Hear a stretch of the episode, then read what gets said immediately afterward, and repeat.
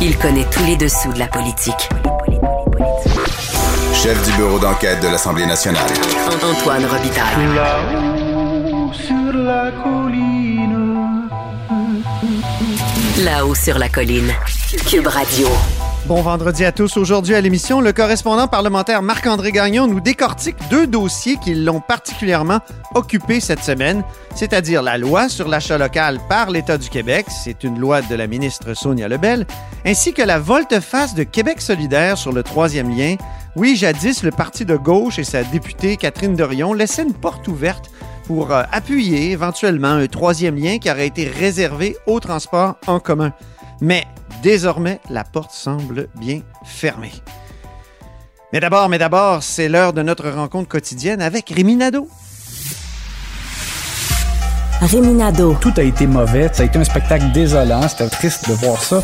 Antoine Robitaille. On sait bien, vous voulez faire du nationalisme. Mais non, on veut justement contrebalancer cette délocalisation-là politique.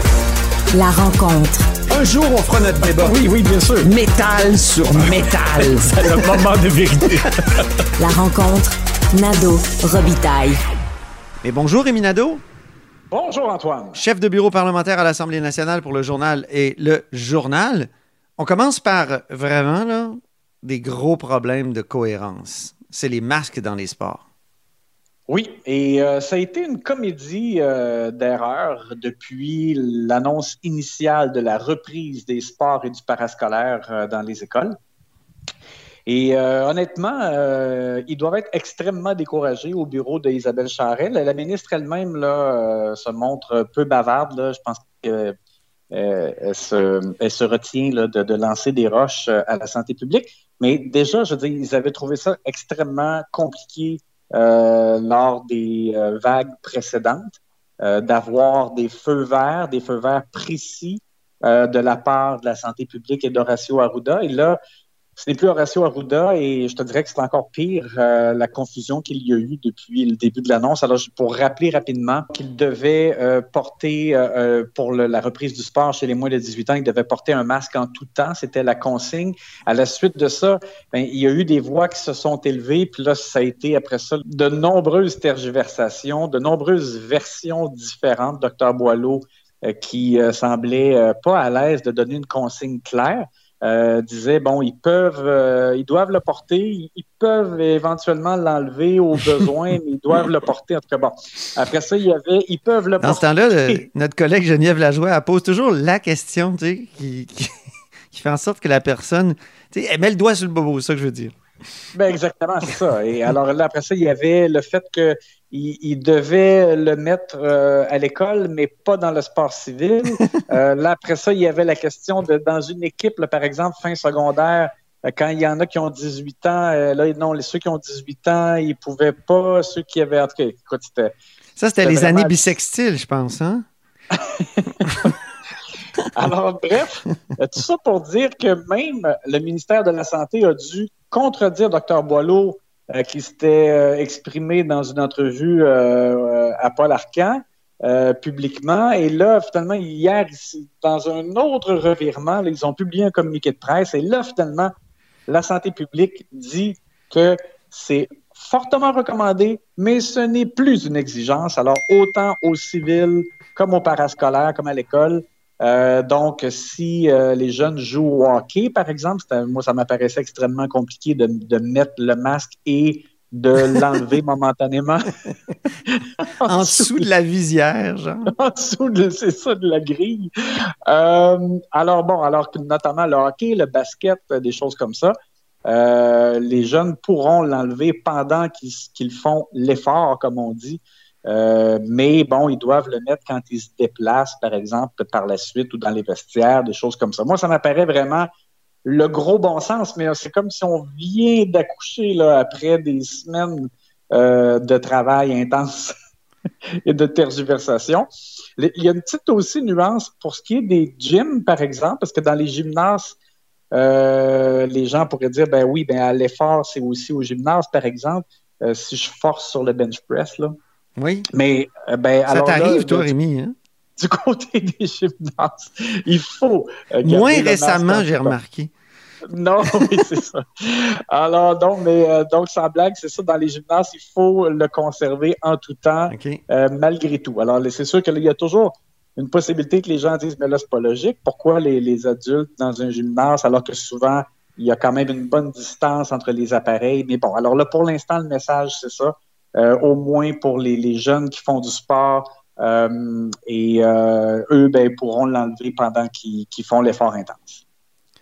Ça doit être difficile de prendre toutes ces décisions-là. là. On rit, mais euh, toujours trouver l'équilibre entre les dangers de contagion puis euh, retrouver une, un semblant de vie normale, c'est- très difficile. C'est C'est clair, mais moi, ce que je trouve inadmissible, c'est que au moment où ils font l'annonce de la reprise des sports, il faut qu'ils soient capables de l'expliquer. Alors, c'est- parce que tant qu'à ça, ça veut dire qu'ils n'étaient pas prêts à l'annoncer Mm. ou, ils, ou ils, auraient, ils auraient dû prendre, je sais pas, moi, 48 heures de plus pour être prêts. Parce que là, le danger, c'est de faire une annonce que personne comprend. Mhm. Euh, tu sais, les, les jeunes, ils reprenaient le sport lundi dernier, là, puis le jour même, le lundi, on posait des questions. Ben On n'avait pas de réponse claire. Alors, qu'est- qu'est-ce que tu veux que les entraîneurs fassent dans, dans- dans les gymnases et dans les écoles? Tu sais, C'était une confusion euh, vraiment là, inadmissible. là. Donc, je, je pense qu'ils Ouais. doivent euh, vraiment apprendre et la prochaine fois qu'ils font des, des annonces, il faut qu'ils qu'ils- qu'ils sachent de quoi ils parlent quand, Tu, quand ils, euh, euh, ouais. ils font. Tu parles de choses que personne comprend. Euh, Explique-moi là, pourquoi le gouvernement du Québec retourne dans la C-Series, la série C, c'est-à-dire cet avion dans lequel on a mis tant d'argent comme État, et puis euh, qui a été très critiqué, là, le- le- cet avion de Bombardier, puis la façon d'investir dans Bombardier par le gouvernement Legault, euh, par le gouvernement Couillard. C'est, c'est- mais c'est François Legault qui le critiquait. Et là, Oui. tu me dis qu'ils vont remettre de l'argent là-dedans? Explique-moi. là. Ils vont remettre de l'argent là-dedans et je te dirais que ça m'apparaît mieux ficelé. Mais Ah. effectivement, tu as raison.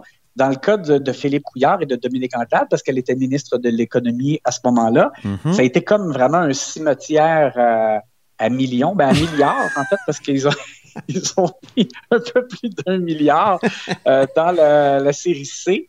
Euh, puis ça a été vraiment un désastre. Euh, François Legault a souvent dénoncé que les libéraux s'étaient fait avoir parce que euh, ils avaient mis l'argent non pas dans Bombardier, mais dans vraiment la filiale euh, de cette. Dans l'espèce de euh, coquille qu'on avait créée pour mettre le, le Pour la série Dedans et Exactement. qui était facilement vendable finalement. Plus facilement Bon, comme alors ça. là, écoute, là-dedans, on avait, on avait tout perdu parce que, écoute, ça ne valait plus rien. Non. Airbus a ramassé ça pour zéro dollar.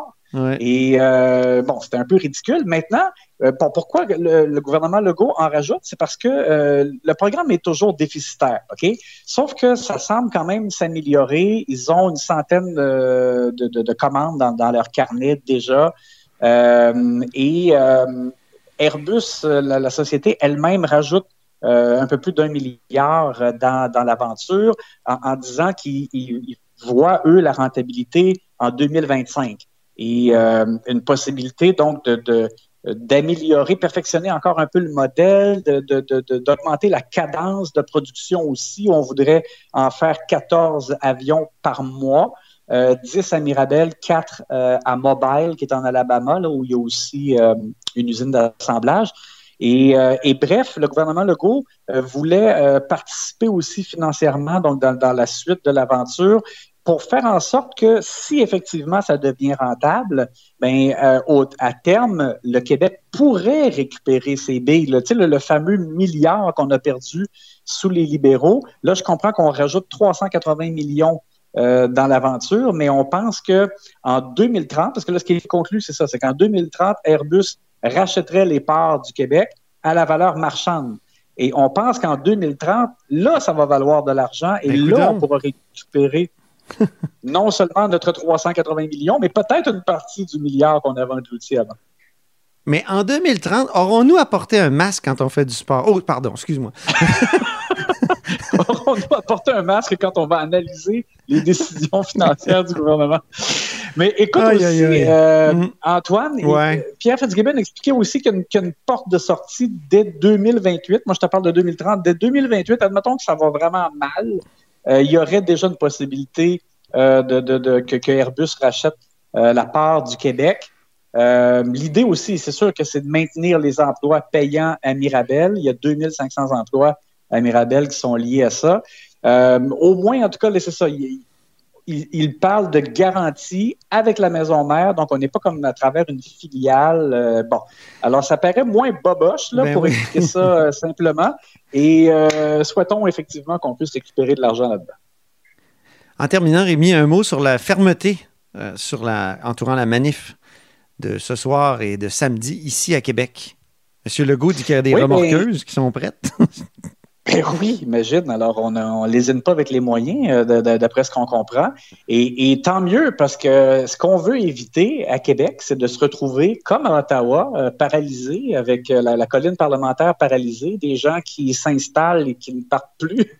Eh oui. Euh, on voit qu'à Ottawa, ils sont vraiment mal pris, ils ne savent plus comment s'y prendre. Justin Trudeau ne veut pas envoyer l'armée, là, on comprend, mais en même temps, euh, les pauvres citoyens qui habitent aussi autour, qui entendent les klaxons constamment, sont épuisés. Euh, les restaurateurs là-bas aussi. Ben euh, oui. bon, bref.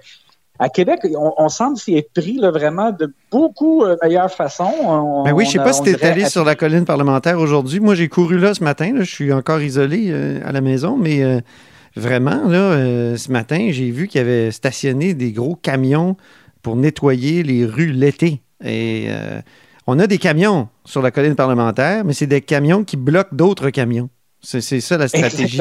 J'ai trouvé ça Alors, assez écoute, brillant. Pour des... Oui, pour ce qui est des, man- des manifestants, là, si on veut, euh, il y a quelques camions sur René Lévesque, mais ça empêche euh, absolument pas de circuler. Moi, je suis rentré ici sur la colline là, euh, comme une balle, là, comme, euh, comme si rien n'était. Et donc, ils, ils empêchent aussi que des camions puissent se garer devant, euh, par exemple, la fontaine de Tourny dans ce secteur-là, devant le Parlement. Ben oui. Et euh, Devant le palais alors, de bonhomme. moi, C'est bord de. Donc, écoute, je- pense que pour l'instant, ça semble bien. En même temps, bon, faut pas vendre la, la peau de l'ours avant de l'avoir tué. Mais On- non, il y a un des il- Kevin, un des organisateurs, ils sont trois Kevin, là.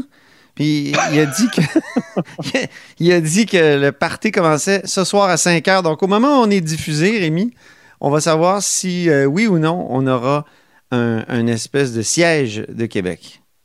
Oui, peut-être que ça va se gâcher. On dit qu'il y a des gens qui partent de la Beauce, de d'autres régions. Là, hier, c'était des, des camions, ben, des camions, des participants. là. Des, des fois, c'était pas des, c'était pas des, des, euh, des, des fardiers, là, mais il y a des, des gens qui sont partis de la Côte-Nord et du Saguenay, surtout. euh, hier, qui sont arrêtés euh, à Stoneham et qui, par la suite, sont venus un peu à Québec, mais ils ont comme circulé au- autour. Oh, à Stoneham, donc tu vas être affecté, toi, là. là. Ben, c'était comme, d'après ce que j'ai conclu, là, c'était comme un point de ralliement avant de se rendre à. Québec. Euh, mais donc, c'est ça. Quand même, je pense que là, la police euh, a bien agi. François Legault aussi a envoyé un message clair. Écoute, quand il dit, là, on a vérifié avec la ville et, euh, et s'il faut, il y a des remorqueuses pour déplacer Ouais. des camions qui nuiraient. Ben, écoute, moi, ça m'a rassuré. On verra la suite des choses. Merci beaucoup, Rémi Nadeau. Bonne fin de semaine, puis on se reparle lundi. Bonne fin de semaine à toi. Je rappelle que Rémi Nadeau est chef de bureau parlementaire à l'Assemblée nationale pour le journal et le journal.